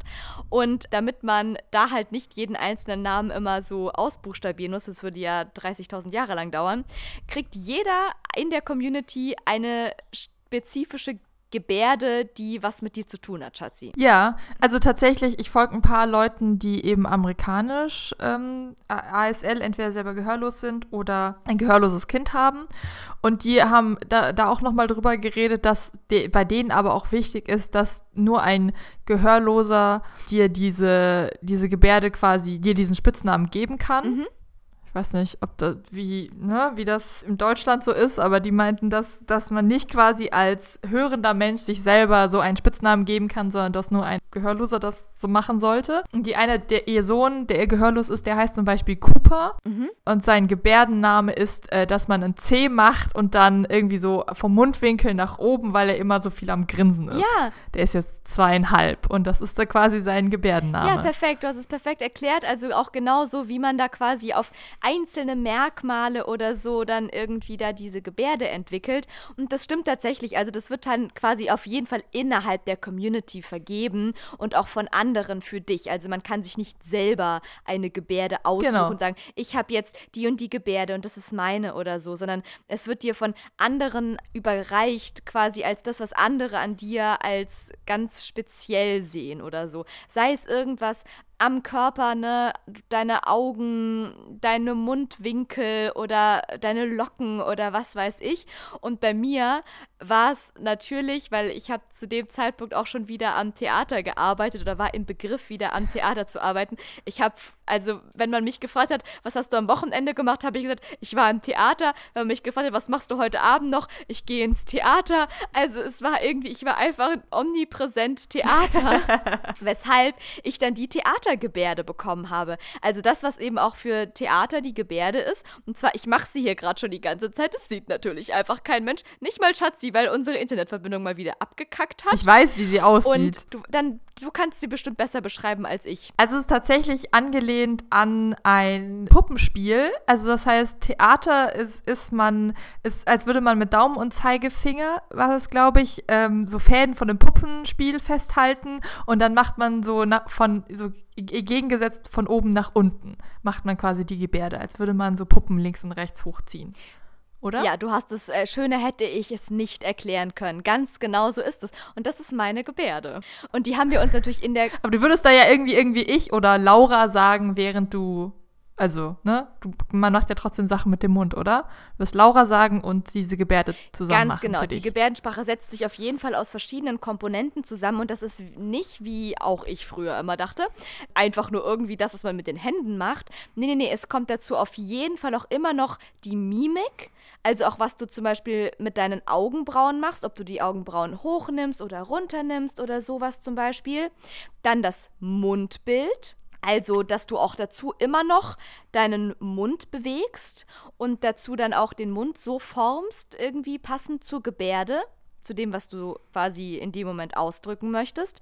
Und dann sind auch die Gebärden nochmal unterschiedlich einzuordnen. Also je nachdem, ne, was ich mit meiner Hand und mit meinen Armen so ausführe, kommt es auch immer nochmal drauf an, auf welcher Position des Körpers ich es ausführe. Ob ich es weiter unten ausführe, so unter der Brust auf Bauchnabelhöhe oder ob ich es höher auf, ausführe, auf Schulterhöhe oder so. Damit kannst du alle möglichen Sachen variieren. Zeit wird zum Beispiel auch damit ausgedrückt, ob ich es vor meinem Körper, vor meiner Schulter quasi ausführe oder hinter meinem Körper, hinter meiner Schulter. Das ist dann natürlich die Vergangenheit. Das andere ist die Zukunft. So werden Zeitformen äh, dargestellt. Auch mit dem, wo man das macht. Also ich folge einem Paar, wo der eine Partner äh, nicht binär ist. Und die haben jetzt ein Kind bekommen. Und dann ging es auch quasi um die Selbstbezeichnung, weil natürlich die Partnerin ist Mama und der nicht-binäre Mensch hat sich dann, irg- musste sich dann irgendwie, hat dann selber gesucht, wie er sich nennen kann. Mhm. Also nicht binär. ähm, und äh, hat sich dann irgendwie für Baba entschieden und hat dann aber eine Gebärde selber entwickelt. Und das ist quasi Mama, was du normalerweise, ich glaube, am, am Kinn irgendwie gebärdest im, an der amerikanischen Gebärdensprache. Und die machen das jetzt aber quasi auf der Brust. Also es ist einfach so äh, auf dem Brustbein. Quasi die gleiche Gebärde, aber halt dann Baba und auf einer anderen Position. Genau, ein Stückle das ist auch tiefer. total spannend. Ja, es ist, es Ja. ist wirklich mega spannend. Also ich, aber das sage ich ja auch von irgendwie allen Sprachen. Ich liebe ja auch irgendwie alle Sprachen. Ich finde alles super spannend. Deswegen, ich gucke mir ja auch äh, YouTube-Videos 20 Minuten lang an mit unterschiedlichen Sprachen in derselben Textversion. also von dem her, ja, aber natürlich auch genauso groß ist meine Faszination für DGS und ich würde das auf jeden Fall auch noch mal gerne noch mal intensiver lernen. Wir haben übrigens auch gar keine Ahnung, ne? Also falls sich euch mehr interessiert, sucht euch lieber irgendwie Ressourcen von Gehörlosen, die da äh, wesentlich mehr sinnvollere Sachen drüber sagen können als wir. Voll. Nur so als kurzer Disclaimer. Absolut.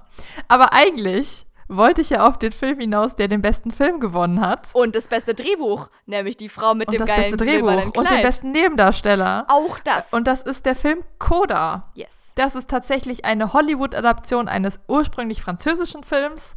Shoutout an Simone, die sogar meinte, ich habe diesen französischen Film gesehen. Den gab es irgendwie mal auf Amazon Prime. Ich habe ihn definitiv nicht gesehen, weil ich sehe französischer Film und ich bin weg. Kennen Sie die Béliers, heißt der Film, glaube ich, soweit ich weiß. Ja, genau. Und in diesem Film geht es um eine Fischerfamilie, die aus den meistens gehörlosen Menschen besteht. Die haben nur eine Tochter, die ein Coda ist. Das ist ein Child of Deaf Adults, also ein Kind von gehörlosen Erwachsenen, gehörlosen Eltern. Und äh, die bauen sich eben dieses Fischereibusiness auf und sie hilft da mit, aber sie ist noch in der Schule und sie möchte gern aufs College gehen, als Sängerin auch noch. Und da entsteht dann eben der Konflikt, dass ihre Familie sie braucht weil diese Kodas sind sehr oft in der Rolle, dass sie für ihre Eltern dolmetschen müssen, weil natürlich unsere Gesellschaft auf Gehörlose und Gebärden überhaupt nicht ausgelegt ist und diese Kinder dann oft in diese Dolmetscherrolle gezwängt oder gedrängt werden, einfach durch die Umstände. Mhm.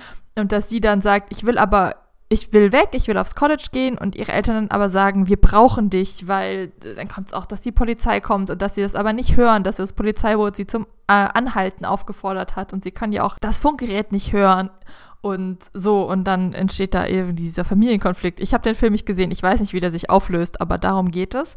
Und die haben auch, wie sich das gehört, gehörlose Schauspieler besetzt äh, in die Hauptrollen und da hat eben der beste Nebendarsteller, ne, ich glaube, alles außer das Mädchen sind äh, Nebendarsteller tatsächlich in diesem Film, hat den Oscar gewonnen als, ich weiß nicht, ob es der erste gehörlose Schauspieler ist. Ich glaube ja, ziemlich das kann sicher. gut sein. Ja. ja. und das war total toll. Ich finde auch, dass die Oscars das äh, wie, wie richtig gelöst haben, also was heißt gelöst, aber er hat ganz normal seine, seine, er, nur er wurde gezeigt, während er seine Dankesrede gehalten hat und man hat dann nur quasi über Voice-Over irgendwie die, das Dolmetschen gehört. Also es war nicht dieses, dass er nur so ein Nebencharakter ist, der halt gesprochen hat, weil nur weil er gebärdet, spricht er ja. Ist ja sein Wort nicht weniger wert.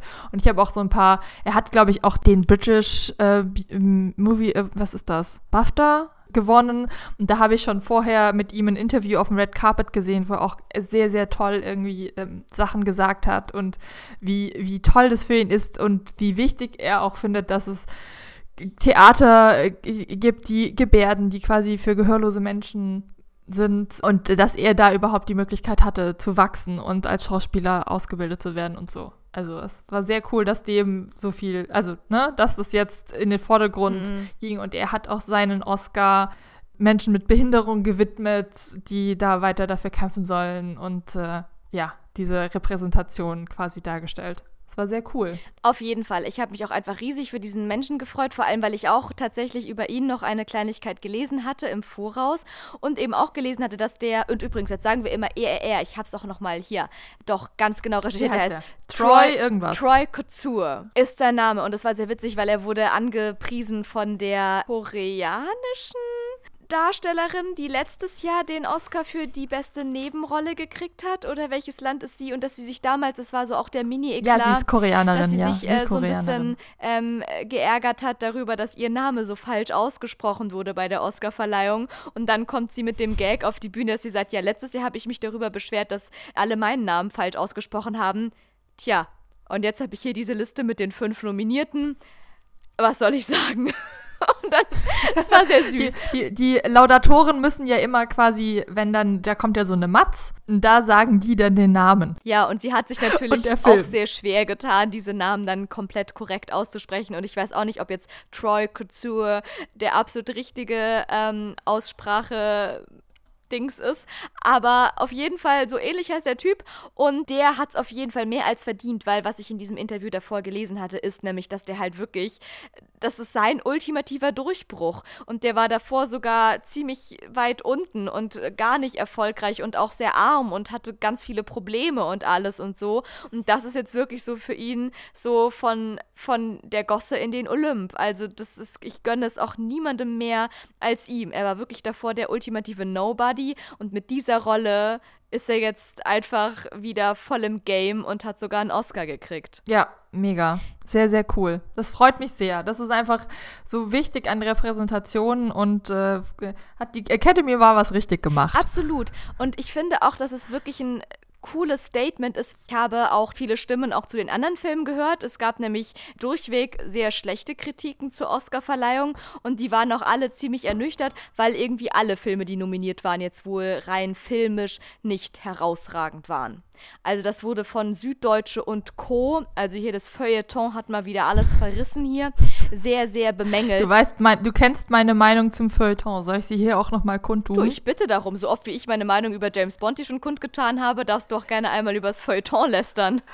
Also ich höre gerne auf dem Weg zur Arbeit die sogenannte Kultur, mittlerweile ist es die Kulturmedienschau auf WDR 3. Und ich finde, es gibt nichts bornierteres und mit, mit Absicht hochgestocheneres als dieses Drecksfeuilleton, die sich dann Mühe geben, irgendwie irgendeine Meinung kundzutun, die möglichst intelligent wirken soll. Da verwenden sie noch ein paar große Worte, um sich über irgendwas auszulassen. Und manchmal wird da auch einfach verrissen, weil sie sich dann kluger fühlen, diese tollen Feuilletonschreiber. Ja, danke für dieses Statement an dieser Stelle, Schatzi. Nimm das deutsches Feuilleton. Aber ich stimme dir absolut zu, weil ich eigentlich auch relativ zufrieden war mit der Oscarverleihung, so als ich dann um 6 Uhr morgens meinen Laptop zuklappte. Die waren pünktlich um Viertel vor sechs schon fertig. Es war schockierend. Ja, meine Güte, da war es halt Viertel vor sechs, was weiß ich. Auf jeden Fall, nachdem ich dann dann irgendwie die Helligkeit wieder hochgestellt hatte an meinem Laptop, nachdem ich sie quasi auf das Minimum runter reduzieren musste nach dieser Beyoncé-Blendung am Anfang, so dachte ich mir, das war doch eigentlich ein solider Abend. Also es war irgendwie, es war kurzweilig, es war mhm. total abwechslungsreich, was die Laudationen betraf. Ich mochte die Leute, klar, zwischendurch gab es einen kleinen Tiefpunkt, aber über den wollen wir hier nicht reden. Ansonsten fand ich das alles echt eine runde Sache, erstmal so. Natürlich auch nicht bombastisch, krass, es gab schon coolere Oscar-Verleihungen. Wie gesagt, Pizza gab es halt leider keine. Aber ansonsten dachte ich wirklich, ja, war doch jetzt ganz nett. Es gab auch aber schon schlechtere. Absolut. Ja. Und es gab halt auch definitiv schlechtere. Und dann höre ich am nächsten Morgen von meinen Feuilleton lesenden FreundInnen, die sagen, echt, sag mal, hast du gestern Nacht die Oscars gesehen? Ich ja nicht. Aber in der Süddeutsche steht, dass es ja voll schlecht war und voll langweilig und voll austauschbar. Und die Filme wären ja auch alle überhaupt nicht herausragend gewesen. Also, so viel dazu dazu. Wie gesagt, ich habe jetzt gerade auch alles zitiert. Ich habe gehört, dass irgendwie Coda nicht der überragendste Film gewesen sein soll, aber alle anderen Mitnominierten auch nicht. Von dem her, also ne, gleicht sich das dann wieder aus. Was ja, was ich, glaube ich, also sowohl The Power of the Dog als auch Licorice Pizza habe ich bis jetzt nur das Beste davon gehört, genauso wie Belfast. Also da sind das mindestens vier Filme mit Coda wo ich nur Gutes darüber gehört habe bis jetzt. Ah ja, cool. Dann haben wir wohl ganz unterschiedliche Menschen in unserem Bekanntenkreis. Ja. Mhm. Mhm. Ja, nicht das Feuilleton halt. Ich habe halt, ich glaube, ich habe keinen einzigen Menschen in meinem Freundeskreis, der das Feuilleton liest. Und ich glaube, da hast du doch schon eher Leute, die sich vielleicht no, no, no äh, Front hier irgendwie die sich vielleicht eher darüber definieren können, dass sie das Feuilleton konsumieren. Du, ganz ehrlich, die Feuilleton-LeserInnen sehen das auch nicht als Front an, Schatzi. Wir sind stolz darauf, das Feuilleton zu lesen, ganz klar. Okay. Also ich, äh, immer wenn ich da in der Kulturpresse schaue, irgendwas über Feuilleton lese, wo irgendwer wieder, wo irgend so ein Mann meint, er müsste smart klingen, dann aber können wir uns darauf einigen, dass alle Stimmen sagen, dass Dune einfach nur lang und langweilig ist? Oder hast du auch noch irgendwas Gutes darüber gehört? Ähm, ich habe gehört, dass wenn man ihn im Kino guckt, das Erlebnis Kino ganz geil ist. Aber das reicht dann auch. Also der Film kann auf einem Fernseher zu Hause nicht bestehen. Und das sagt einem ja schon etwas über einen Film. Alles klar, okay, das heißt, darauf können wir uns jetzt am Ende der Folge vielleicht Wir einigen, einigen uns darauf, dass Dune wahrscheinlich ein bisschen schnarchig ist und nur zieht, wenn du halt das ganze, dieses immersive Ding im Kino mit Dolby Surround und riesen Bildschirm und also riesen Leinwand etc. hast. Aber, äh, und außerdem hat Hans Zimmer dafür mal wieder einen Oscar gekriegt, war nicht mal anwesend, hat's verpennt und dann hat er sich dann irgendwie im Bademantel äh, gepostet mit Mini-Fake-Oscar, mit diesem, oh ja, meine Tochter musste mich erst wecken. Meinen Hass über Hans Zimmer habe ich, glaube ich, schon kundgetan. Ja, also da muss ich wirklich sagen, ganz für ehrlich. so unwichtig genommen hat. Ja, also, für andere, sorry. andere fiebern ihr Leben lang darauf hin und brechen in Tränen aus, wenn sie ihn mal kriegen und andere ver, ver verschlafen ein, einfach, dass sie gerade den Oscar verliehen bekommen haben. Ja, vor allem Alexandre Desplat hat, glaube ich, auch schon fünf, aber war jedes Mal da und hat ihn auch jedes Mal angenommen. Und Hans Zimmer hat das einfach auch nicht mehr nötig. Ne? Ja. Warum soll er noch kommen? Dafür, dass er jedes Mal das Gleiche schreibt. Aber sorry, nein. Nein, gut. Schatzi, Hast du noch eine, bevor ich mich jetzt über Hans Zimmer aufrege? Ich wollte gerade sagen, also Hast du noch eine mal so, Quizfrage? Schatzi wollte hier über den Elephant in the Room nicht reden und jetzt weiß ich auch wieso, weil du hier über so viele andere Sachen abhaten wolltest, die dass du dachtest, nee, das, nee, nee, Feuilleton, das Feuilleton ist auf der gleichen Ebene mit Hans Zimmer. mit Hans Zimmer und Will Smith hätten wir das jetzt auch geklärt. Ja, Schatzi, du, ähm, ja, jetzt zum Ende dieser grandiosen Oscar-Folge hätte ich doch auch tatsächlich noch, ich würde es fast sagen, eine Oscar-prämierte, eine Oscar-verdächtige Frage. Quizfrage für dich. Ja, Schatzi, und zwar, ähm, wo würdest du sagen, spielt denn, hier, wie heißt der Film, wie Don't Talk About Bruno, Encanto, wo spielt Encanto? In Kolumbien. Tja, Schatzi, und da hab ich doch mal die perfekte Quizfrage für dich.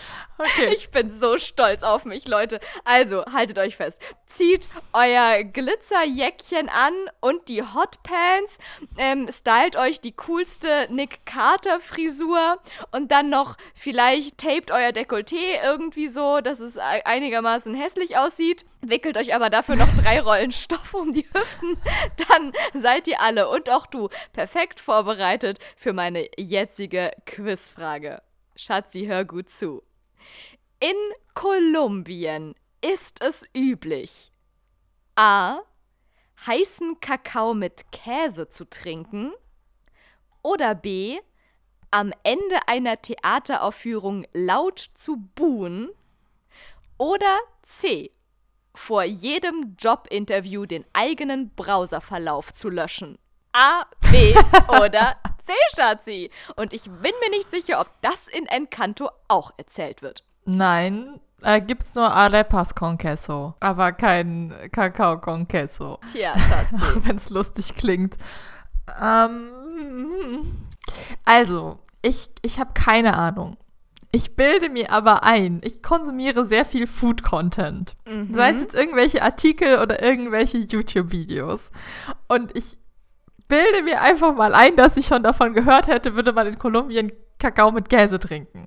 Ah ja, weil du sehr viel Behaupte ich Food jetzt einfach kenn- mal. weil du sehr viel Food Content konsumierst und deswegen darauf schließt, ja klar, ähm, habe ich bestimmt schon mal von gehört. Hätte ich vielleicht in irgendeiner lustigen Liste vielleicht schon mal davon gehört, von sowas Abwegigen wie Kakao mit Käse. Das ist fast so gut wie Kakao mit Eisentablette. Aber auch nur fast so gut. Also ich würde mal sagen. Kakao mit Eisentablette ist kaum zu toppen an Exquisität und Genuss. So, dann bleibt jetzt ja noch am Ende von einem Theaterstück laut zu buhen oder seinen Browserverlauf zu löschen. Vor einem Jobinterview. Vorm Jobinterview. Also seinen Browserverlauf vorm Jobinterview zu löschen, da würde ich irgendwie Angst haben, dass wir in einem absoluten Überwachungsstaat wohnen. Das würde ich jetzt den Kolumbianern einfach nicht wünschen. Dass die da zum Jobinterview gehen und die sagen, bringen Sie mal Ihren Laptop mit, ich möchte mir Ihren Browserverlauf angucken. Deswegen fände ich es irgendwie noch am plausibelsten. Erstmal, ich habe hier keine ultimative Aussage getroffen. Plausibelsten. Dass sie buhen, dass sich das irgendwie, ne, wir hatten das ja schon, dass die Griechen den Kopf schütteln, wenn sie Ja sagen wollen, etc., dass man da vielleicht buht anstatt klatscht. Deswegen nehme ich B. Ach so, du äh, switchst du jetzt gerade nochmal um vom Food-Content auf Theater? Oder hattest du den Food-Content vorhin schon ausgeschlossen? Ich habe doch gesagt, dass ich so viel Food-Content gucke, dass es mir aufgefallen wäre, würde es das geben. Alles klar, ich verstehe. Mhm. Du hast mir einfach nicht zugehört. Ich habe es andersrum verstanden. Ich hatte irgendwie erst verstanden, ich meine davon schon mal gehört zu haben, aber Nein. okay, alles klar. Also, Schatzi denkt sich, die Menschen in Kolumbien, die sind einfach crazy drauf. Das ist auch irgendwie, nee, es ist nicht auf der anderen Seite der Weltkugel und da steht alles Kopf. Oder ist es doch auf der anderen? Nein, ist es nicht. Egal. Es ist in Mittelamerika, es ist ziemlich in der Mitte der Weltkugel, da steht da gar nichts gar auf dem Kopf. Kopf stehen. Und deswegen machen sie da auch das einzig Richtige, was es am Ende einer Theatervorführung zu tun gibt, nämlich laut zu buhen. Dafür entscheidet sich zumindest Schatzi. Also, ich kann dir jetzt schon mal eine gute Nachricht vorweg sagen. Tatsächlich ist Kolumbien zumindest, was das Löschen der Browserverläufe vor Jobinterviews betrifft, nicht so ein schlimmer Überwachungsstaat, wie es in dieser Quizfrage vermeintlich dargestellt wird. Antwortmöglichkeit Nummer C ist natürlich auch nicht richtig. Tja, Schatzi, jetzt muss ich dir aber auch leider Echt? Es gibt Kakao mit Käse. dass Ist es dann wirklich Kakao oder ist es dann irgendwie. Eine- ähm, Also, gut. Also- Lange Rede, kurzer Sinn. Ich habe hier mal wieder investigativ recherchiert auf hey. einmal mit alles.at, wo die zehn kulinarischsten Köstlichkeiten aus Kolumbien bzw. Bogota aufgeführt werden. Und da wird doch unter Punkt 5 aufgeführt, Schatzi. Und jetzt halte dich fest. Chocolate y queso. Wenn du ein wenig Spanisch sprichst, was auf mich nicht zutrifft, aber dich vielleicht, Schatzi. Du hast es ja vorhin schon gesagt, irgendwas mit Arepas con queso oder so. Äh, Arepas con queso, ja. was immer das davor bedeutet, aber Queso, Käse, da sind Verbindungen da. So, verrät dir der Name schon, was dich erwartet. Schokolade und Käse. Und zwar in flüssiger, heißer Kombination. Ich wollte noch sagen, Arepas con queso sind Maisfladen, die mit Käse gefüllt werden. Das ist so das bekannteste Streetfood in Cool, Kolumbien. Käsebrot. Cool. Okay, ähm, ja, Maiskäsebrot. Also, frittiert. hier gibt es aber eben nicht nur Arepas con Queso, sondern auch Chocolate y Queso. In Bogota kommt wirklich Käse in deinen Kakao. Du wirst begeistert sein. Das ist ein Blog, deswegen steht das alles hier so crazy komisch da. Und zwar jetzt kommt's. Eigentlich passen heißer Kakao und ein Stück Käse nicht so gut zusammen, wie du dir vielleicht denken würdest. Doch, es passt. Es passt sogar hervorragend. Moment mal. Du hast mich voll verarscht. Ich dachte, die machen den Käse in den Kakao. Die trinken einfach nur Kakao zu Käse. Nein, in Bogota bekommst du zu jeder Tasse Kakao, der übrigens direkt aus Kolumbien kommt und wirklich super lecker schmeckt, ein Stück Käse mitgeliefert, das im heißen, süßen Getränk versenkt wird. Treffer Aber das kannst du. versenkt. Also ich. Da kannst du quasi Schiffe Okay. versenken mit diesem Queso spielen in deiner Schokolade. Der Käse ist mild und weich, sodass er am Boden deiner Tasse schmilzt. Während dem Trinken oder auch während des Trinkens, hier einmal mit alles.at, kannst du nun den bereits geschmolzenen Käse dazu löffeln oder du wartest auf den letzten Schluck, um dir dann die volle Käseladung zu verpassen. Süß und leicht salzig passen in dem Fall wirklich super zusammen. Tja, Schatzi. Also ich habe hier jetzt auch mal investigativ einen Foodblog aufgemacht, foodboom.de und die sagen hier, dass die äh, dazugereicht wird. Klingt abgedreht, ist aber nicht allzu spektakulär. Unser Tipp, den Käse lieber weglassen und dafür den puren Kakao genießen. Echt jetzt? Ja. Das ist ja fies. Aber das ist voll gegen die Tradition. Also ich habe hier ein Beweisbild. und, Da schwimmt dieser Käse in dem Kakao drinne rum. und ich möchte sagen, top, das ist so eine 10-Punkte-Liste und Punkt 10 ist Lomo al Trapo, Foodporn für Fleischfans. Ja, ich Ich habe glaube, da ist, da, ich glaube, da ist Laura raus. Da gibt es nämlich Kartoffeln und Fleisch. Schatzi, Auf einer Platte mit noch ganz viel anderem Zeug. Schatzi, ich bin hier bei meinem Foodblog, da bin ich auch schon raus bei Nummer zwei. Okay, Nummer eins ist irgendein Barbecue gewesen, da war ich ja auch schon raus, aber damit rechne ich ja gar nicht. Aber jetzt kommt's. Ayako oder wie auch immer. Das Essen in Bogota. Das ist die berühmteste und jetzt kommt's, Schatzi. N- fast. Nenne zwei Dinge, die ich kulinarisch nicht ausstehen kann. Kartoffeln und Fleisch. Nee, also das mit dem Fleisch habe ich ja schon gesagt, das ist außer Konkurrenz. Aber was mag ich auch gerade so konsistenztechnisch? Spargel. Konsistenztechnisch, Schatzi. Aggregatzustandstechnisch. Brei. Schlimmer? Suppe. Du sagst es. Das Essen, großgeschrieben das Essen in Bogota, quasi das, das kulinarische Highlight Das Bogotas ist eine Kartoffelsuppe. Also ganz ehrlich. Erst Also hier Kartoffel- steht- Ja. Dieses Asiaco, eine Art Hühnerfrikassee mit dreierlei Kartoffelsorten, Hühnerfleisch, Kapern aus Salzlake und Sahne. Das steht bei dieser Kartoffelsuppe auch da. Da kommen auch drei Kartoffelsorten rein, Schatzi. Mit äh, ein besonderes Gewürz wird Guascas, Knopf- oder Franzosenkraut, so genannt, verwendet. Bei uns eher als Unkraut verschrien, verleiht es dem Ayako seinen speziellen, leicht grasiges Aroma. Laura, Kartoffeln, Hähnchen, drei verschiedene Kartoffelsorten, Hähnchen, Gras. Und das als Suppe. Leute, ich bin raus. Da trinke Ja. ich dreimal lieber Kakao mit Käse drin, wenn es sein muss, als diese Ah, Ich komische. stelle mir das gar nicht so schlimm vor. Ich würde das machen. Also ich liebe ja eh geschmolzenen Käse. In meinem Freundeskreis hat sich schon etabliert, dass wenn ich irgendwie grumpy werde und keine Energie mehr habe, mir einfach Käse geben muss. ja, Schatzi ist Team, einfach mit Käse überbacken, dann wird's geiler. Ja. Ja, und ganz ehrlich, dieses süß und salzig, das kennen wir doch auch spätestens auch, seit es hier Salty Caramel und alles so mit Meersalz, Schokolade mit Meersalz gibt und so. Dementsprechend, ähm, ja, ist diese Kombi ja schon eigentlich gar nicht so uninteressant. Also tatsächlich gibt es ja die Netflix and Chilled Eissorte vom bekannten Eishersteller mit den zwei Vornamen. Mhm. Und die hat Salzbrezel, Salzbrezel, um es richtig Pretzels. auszusprechen, Stücke und Erdnussbutter und noch irgendwas. Ich glaube Brownies. Und durch die Salzbrezele ist es eine recht herzhafte Angelegenheit. Also ein bisschen äh, gewöhnungsbedürftig als Deutsche. Aber man, wenn man sich dran gewöhnt hat, dann ist es ganz geil. Hattest du es inzwischen schon mal probiert? Ja. Krass. Ich weiß nämlich, dass ich Schatzi diese Sorte, als ich sie zum ersten Mal sah, auch direkt vorgeschlagen habe. Jetzt, wo du sagst, dass es doch relativ herzhaft ist, weiß ich wieder nicht, ob das auch was für mich wäre. Halt ich bin sehr ja salzbrezelig. sehr, sehr stark Team Süßzahn, aber ich liebe auch Brezeln. Von dem her, Challenge accepted. Also es ist Erdnussbuttereis mit süß-salzigem Brezel-Swirl und Fudge-Brownie.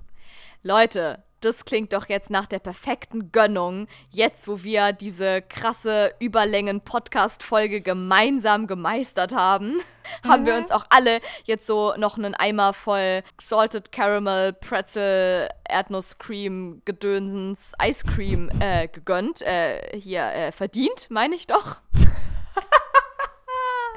Schatzi, möchtest du noch jemanden grüßen?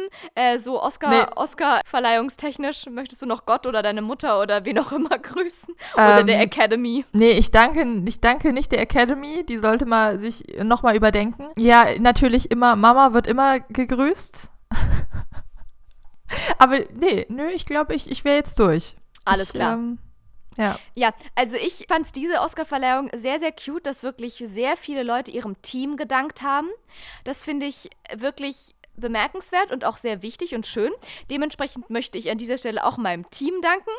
Und es bist in dem Fall du, Schatzi. Weil du bist die Einzige in meinem Team. Dementsprechend danke ich meinem Team. Ich danke, es ist, äh, es ist nicht nur ein Team, es ist auch eine Familie. Und wir sind auch richtig zusammengewachsen in dieser Produktion. Wir sind wie Geschwister geworden. Und das werde ich bis an mein Lebensende nicht vergessen. Und ich werde dich immer in meinem Herzen behalten. Und ich freue mich auf nächste Woche zur nächsten Podcast-Aufnahme.